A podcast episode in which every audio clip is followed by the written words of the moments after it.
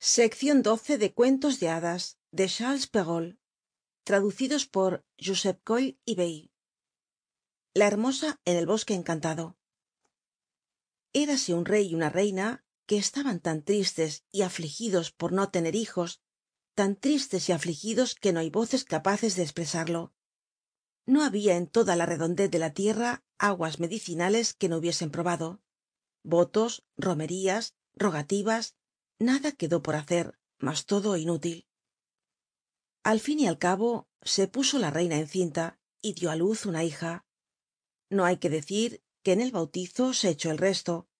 Fueron madrinas de la princesita todas las hadas que residian en el reino siete por junto para que cada una de ellas segun los usos y costumbres de aquellos tiempos hiciese un don á la princesa para que de este modo la augusta recien nacida pudiese reunir y atesorar todas las perfecciones concebibles. Concluida la ceremonia del bautizo volvió toda la comitiva al palacio del rey en donde obsequiaron con un gran banquete á las hadas a cada una de ellas se puso un cubierto magnífico un estuche de oro macizo con una cuchara un tenedor y un cuchillo de oro puro guarnecidos de diamantes y rubíes. Al sentarse á la mesa presentóse una hada vieja á quien no se había invitado porque como hacia más de cincuenta años que nadie la había visto salir de una torre se creyó que había muerto ó que estaba encantada. El rey mandó traerle un cubierto mas no fue posible darle un estuche de oro macizo como á las otras porque no se habian encargado mas que siete para las siete hadas. La vieja lo tomó á desaire y mascando y refunfuñando entre dientes soltó algunas palabras amenazadoras. Apercibióse de ello una de las hadas jóvenes que á su lado estaban y temiendo que no hiciesen á la princesita algun don pernicioso no bien se levantaron todos de la mesa fue corriendo á esconderse detrás de un tapiz con intencion de hablar la última y de poner remedio en cuanto buenamente fuese posible al daño que la vieja tal vez hiciese. En esto comenzaron las hadas hacer cada una su correspondiente don á la princesa. La más joven dijo que la princesita seria la mujer más hermosa del mundo. Dijo la segunda que tendría un alma de ángel. La tercera que estaría dotada de una gracia admirable. La cuarta que bailaría primorosamente. La quinta que cantaría como un ruiseñor y la sexta que tocaría todos los instrumentos con suma perfeccion y destreza. Llególe el turno á la vieja y moviendo la cabeza y venciendo el enojo á la vejez dijo que la princesa se traspasaría la mano con un huso de resultas de lo cual moriría. Este don funesto heló de espanto á todos los circunstantes y no hubo uno solo que no derramase amargas lágrimas. En esta sazon salió de detrás de los tapices la joven hada que debía ser la última y dijo en alta voz las razones siguientes. Oh rey oh reina cálmese vuestra afliccion no morirá de este mal vuestra hija. No me es dado deshacer completamente lo que ha hecho la vieja. La princesa se traspasará la mano con un huso pero en vez de morir quedará sepultada en un profundo letargo por espacio de cien años al cabo de los cuales vendrá á despertarla el hijo de un rey. Deseando el rey evitar por todos los medios imaginables que se cumpliesen las predicciones de la vieja mandó publicar un decreto prohibiendo bajo pena de la vida hilar con uso y guardar ó poseer uso ninguno de cualquiera naturaleza y condicion que fuese. A cosa de unos quince ó diez y seis años habiendo salido un dia el rey y la reina á una de sus posesiones de recreo hizo pitillas que corriendo la princesa todo el alcázar y subiendo de piso en piso llegase hasta lo más alto de la torre del homenaje y en un pequeño desvan encontrase á una vieja que solita está bailando con su rueca. La buena de la anciana no tenia la menor idea del real decreto en que se prohibia hilar con uso qué es lo que estais haciendo buena mujer dijo la princesa. Estoy hilando hermosa mia contestó la vieja que no la conocia ay qué bonito exclamó la princesa. Cómo se hace trae acá. Quiero probar si también sé hacerlo. Apenas tuvo el uso entre sus manos como era tan viva de genio y algún tanto atolondrada y como por otra parte así estaba decretado por las hadas se traspasó la mano y cayó sin sentidos. La buena de la vieja sin saber qué hacerse empezó á gritar pidiendo socorro. Acuden gentes de todas partes echan agua y más agua en el rostro de la princesa. Desabróchanle el vestido golpeándole las manos frotándole las sienes con agua de colonia. Pero nada nada puede volverla en su acuerdo vino entonces á la memoria del rey que desde los primeros momentos de aquel alboroto había subido la predicción funesta y creyendo que lo sucedido debía de suceder por haberlo así decretado las hadas mandó trasladar á la princesa á la estancia más hermosa del palacio y colocarla sobre un lecho bordado de oro y plata. Tan encantadora estaba que parecía un ángel bajado del cielo no había podido amortiguar el desmayo los vivísimos y transparentes colores de su tez. De azucenas y rosas eran sus mejillas y de coral sus labios. Blandamente cerrados aparecían sus ojos pero se percibía perfectamente la suavísima respiración de su pecho prueba clara de que no había roto el espíritu sus mortales ligaduras. Ordenó el rey que nadie interrumpiese la paz de aquel dulce sueño hasta que sonase la hora de despertar. Cuando ocurrió este fatal incidente á la princesa la bondadosa hada que condenándola á dormir cien años había sabido librarla de la muerte andaba por los andurriales del reino de mataquín que distaba de allí la friolera de unas doce mil leguas. Pero fue corriendo á darle la noticia un pequeño enano que calzaba unas botas de siete leguas especie de botas con que se hacían siete leguas de camino de un tranco. Saber el hada la novedad y tomar pipa fue todo uno. De suerte que al cabo de una hora ya la vieron llegar en una carroza de fuego tirada por dragones. El rey corrió á ofrecerle la mano para que se apeara. Aprobó el hada todo cuanto se había dispuesto y ejecutado y como estaba dotada de gran dosis de prevision no dejó de conocer que cuando la princesa despertase había de verse muy apurada al encontrarse sola en el castillo. Pero cata ahí lo que hizo tocó con su varilla á todos los que estaban en el alcázar salvo el rey y la reina ayas damas de honor camaristas gentilhombres caballerizos monteros reposteros cocineros pinches guardias porteros pajes y mozos y no paró aquí la fiesta. Tocó los caballos que estaban en las caballerizas los palafreneros los lacayos los mastines del patio y á zelima la hermosa perrita de lanas de la princesa que estaba muy juntita á ella en la cama. Pues lo mismo fue sentir el contacto de la varilla que quedarse todo bicho viviente roncando á pierna suelta para no despabilarse los ojos hasta que despertase su señora y estar dispuestos á servirla en lo que fuese menester los asadores que estaban al fuego llenos de faisanes y perdices se durmieron también. Y hasta el fuego mismo no es broma se quedó dormido. Todo fue obra de un momento. Bonitas son las hadas para estarse mano sobre mano y andarse en dibujos. Entonces el rey y la reina después de haber sellado un beso en la frente de su querida hija sin que por eso despertase salieron del alcázar y expidieron órdenes prohibiendo la entrada en él á todo el mundo. Bien que maldita la falta que hacía semejante precaución porque en menos de un cuarto de hora brotó alrededor de los jardines y avenidas tanta aspereza de árboles grandes y pequeños de zarzas y cambroneras entrelazadas y enredadas unas con otras de tal suerte que era imposible que por allí penetrasen ni las mismas lagartijas. Tan solo se descubrían las almenas de las torres y esto desde alguna distancia.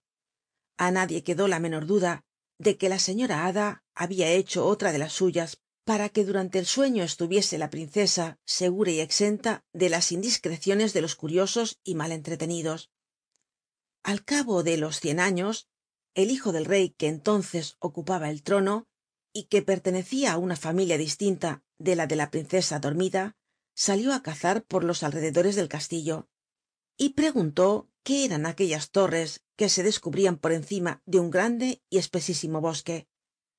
Cada cual le contestó segun lo que había oído contar quien decía que era un antiguo castillo en que se aparecían espíritus quien que allí dentro celebraban el sábado todas las brujas de la comarca. La voz más general y acreditada entre el vulgo era que en aquel encantado recinto vivía una ogra la cual encerraba allí dentro á todos los niños que podía robar para comérselos á su sabor sin que nadie pudiera molestarla puesto que nadie sino ella era capaz de abrirse paso entre aquellos intrincados y espesísimos matorrales. No sabía qué pensar de aquellos contradictorios rumores el príncipe cuando un labrador muy anciano despegando los labios se expresó en los términos siguientes mi querido príncipe y señor hace más de cincuenta años oí decir á mi padre que moraba en ese castillo la más hermosa princesa que jamás vio el sol y que en él había de permanecer dormida por espacio de cien años hasta que viniese á despertarla el hijo de un rey para cuyo tálamo la guardaba el cielo. A estas palabras sintió el príncipe circular por todas sus venas una ardorosa llama sin que su ánimo vacilase un solo instante se creyó destinado á dar cima y cumplimiento á tan famosa aventura y aguijonado por el amor y por un noble y vivísimo deseo de glorioso renombre sin encomendarse á dios ni al diablo resolvió poner manos á la obra en el instante mismo y averiguar la verdad del caso. No bien dirigió sus pasos al bosque cuando los colosales árboles los espinos y zarzas se hicieron á uno y otro lado para abrirle camino.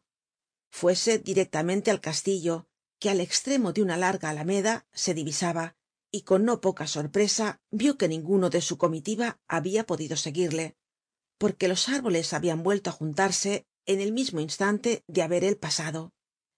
No se empachó por esto ni se detuvo. A un príncipe joven y enamorado le sobra siempre audacia.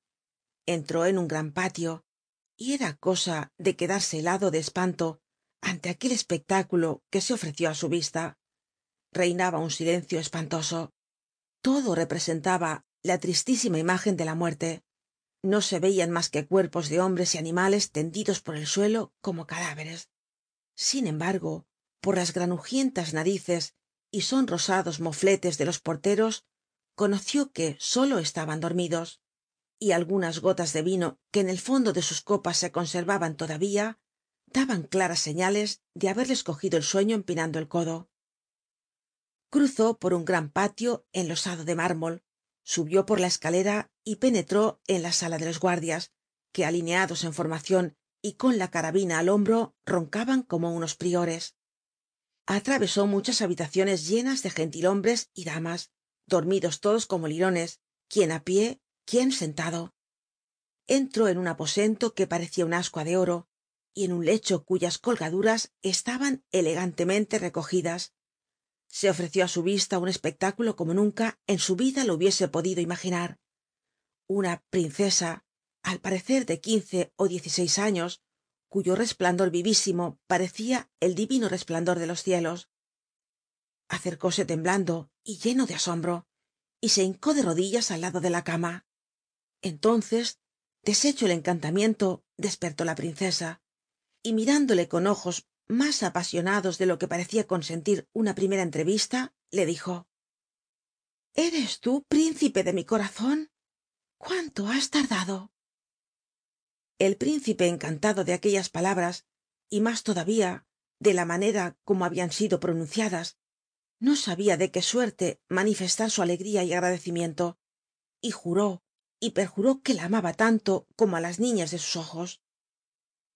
Sus discursos no eran ningún modelo de retórica mejor que mejor poca elegancia y muchísima pasion el príncipe como era natural estaba más cortado y más torpe que la princesa.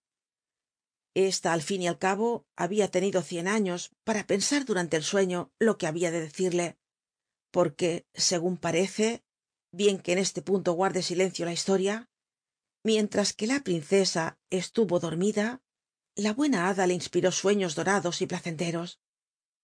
Cuatro horas llevaban ya de parlatorio y no habían llegado á la mitad del camino.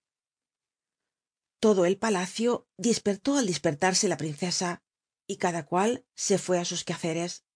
Pero como no todos estaban enamorados tenían un hambre canina que les crucificaba la camarera mayor á quien como á todos los demás le ladraba el estómago no tuvo pachorra para esperar y fue á decir á la señora que la comida estaba en la mesa. El príncipe ayudó á levantarse á la princesa que estaba de veinticinco alfileres pero se guardó bien de decirle que estaba vestida como su abuela con su golilla etc que no por esto le parecía menos encantadora. Pasaron los príncipes al salón de los espejos en donde cenaron opíparamente servidos por los criados de la princesa. Los violines y oboes tocaron algunas sonatas antiguas pero excelentes aunque hiciese más de cien años que nadie las había oído. Luego que se levantaron de la mesa el capellan mayor de palacio dio á los príncipes la bendicion durmieron muy poco y no le hacia mucha falta á la princesa que digamos. A la madrugada se despidió de ella el príncipe para volver á la ciudad á librar á su padre del cuidado en que probablemente le tenia su ausencia. El príncipe dijo á su padre que cazando por el bosque se había extraviado y que había dormido en la choza de un carbonero donde tuvo que contentarse con un poco de pambazo y un poco de queso. El rey que era un buen hombre lo creyó á pie juntillas pero la reina no se tragó tan fácilmente el anzuelo.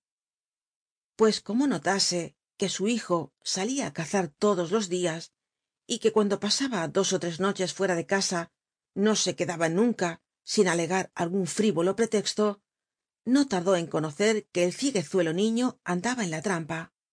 Dos años habían transcurrido sin que sufriesen alteración ni menoscabo las relaciones amorosas de los príncipes y de dos hijos que les dio el cielo al primero que fue una hermosa niña le pusieron por nombre aurora y al segundo que fue varón y cuya extremada hermosura aventajaba en algunos quilates á la de su hermana se llamó lucero. La reina con ánimo de sondear el corazon de su hijo decíale muchas veces que estaba muy puesto en razon que los jóvenes se divirtiesen pero ya se guardó él de revelarle nunca el secreto. Aunque amaba á su madre la temía porque era descendiente de una familia de ogras y sólo por sus muchas riquezas podía haberle dado el rey la mano de esposo. Susurrábase en la corte que la reina conservaba todos los instintos de su raza y que en viendo niños tenía que reprimirse y violentarse por no hincarles el diente. Por todas estas razones el príncipe se aguantó é hizo bien en callarse. Pero luego que el rey hubo pasado á mejor vida que fue á los dos años el príncipe hallándose ya en posesion de la corona hizo público su casamiento y con mucha pompa y solemnidad fue á buscar á la joven reina á su castillo. La capital hizo un recibimiento magnífico á su nueva soberana que se presentó en medio de sus dos hijos.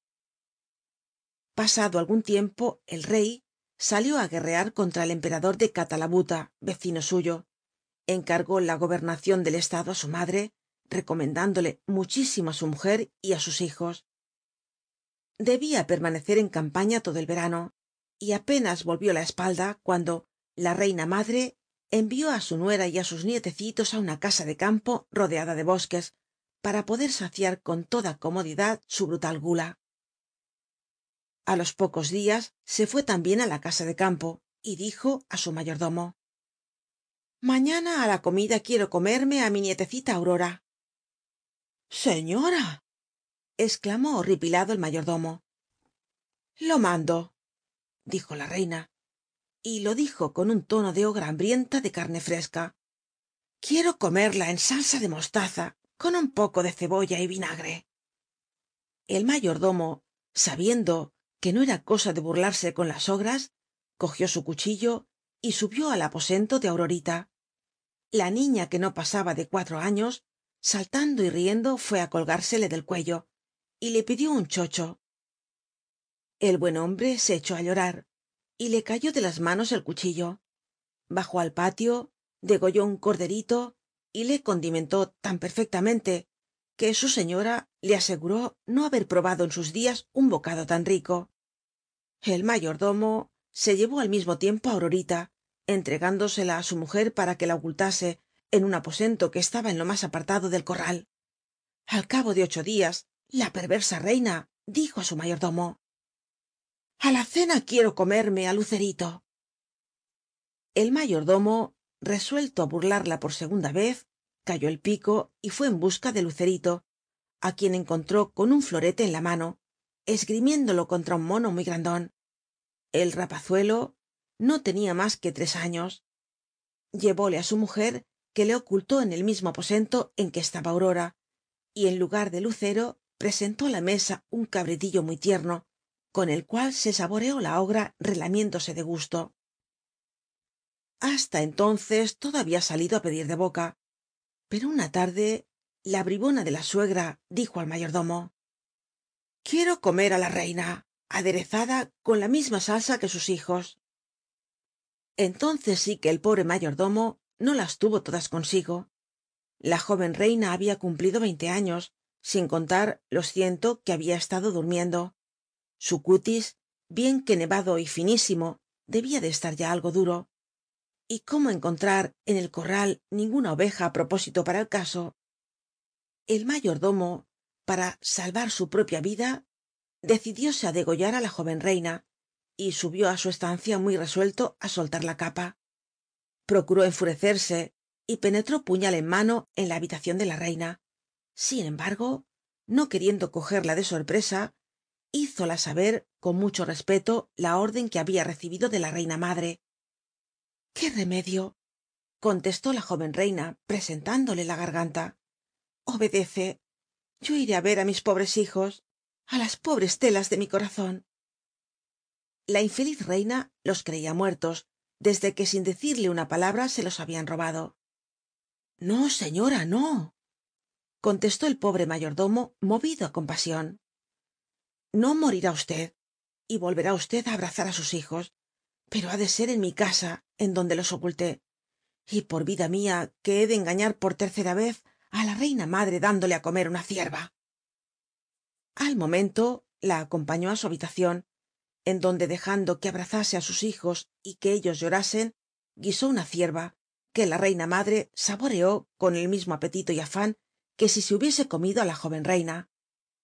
La antropófaga de la reina suegra estaba muy satisfecha de su crueldad y ya se disponía á decir al rey cuando estuviese de vuelta que los lobos carniceros habían devorado á su esposa y á sus dos hijos una tarde en que según costumbre andaba por los patios y corrales de la casa rastreando y husmeando por encontrar carne fresca oyó llorar dentro una sala del piso bajo á lucerito á quien su madre quería dar azotes porque había sido malo y oyó también á aurorita que pedía perdón para su hermano. La ogra reconoció la voz de la reina y la de sus hijos y rabiosa y fuera de sí por haber sido engañada al día siguiente muy de mañana con una voz espantosa que hacía temblar á todo el mundo mandó colocar en medio del patio un gran cubo y llenarlo de víboras alacranes culebras y serpientes para arrojar en él á la reina y á sus hijos al mayordomo á su mujer y á su criada á quien hizo traer con las manos atadas á las espaldas. Todos estaban ya presentes y los verdugos á punto de arrojarlos al cubo cuando de improviso el rey á quien no esperaban tan pronto y que vino por la posta entró á caballo en el patio y preguntó azorado y lleno de sorpresa lo que aquellos horribles preparativos significaban. Nadie se atrevía á despegar los labios cuando la ogra furiosa de ver lo que estaba pasando se arrojó de cabeza á la cuba y en un instante fue devorada por las ruines alimañas que en ella había mandado echar. No dejó de sentirlo el rey porque al fin y al cabo se trataba de su madre. Pero bien pronto consolaron su pecho las dulces caricias de su linda esposa y de sus hijos. Moraleja que las niñas aguarden con paciencia á un marido galán con siete usías y un cacho de excelencia heredero ítem más de rica herencia es cosa que se ve todos los días. Pero estarlo aguardando un siglo entero como un lirón dormidas ya no es moda hoy en oliendo boda las niñas menos listas ó dinero tienen el sueño por demás ligero.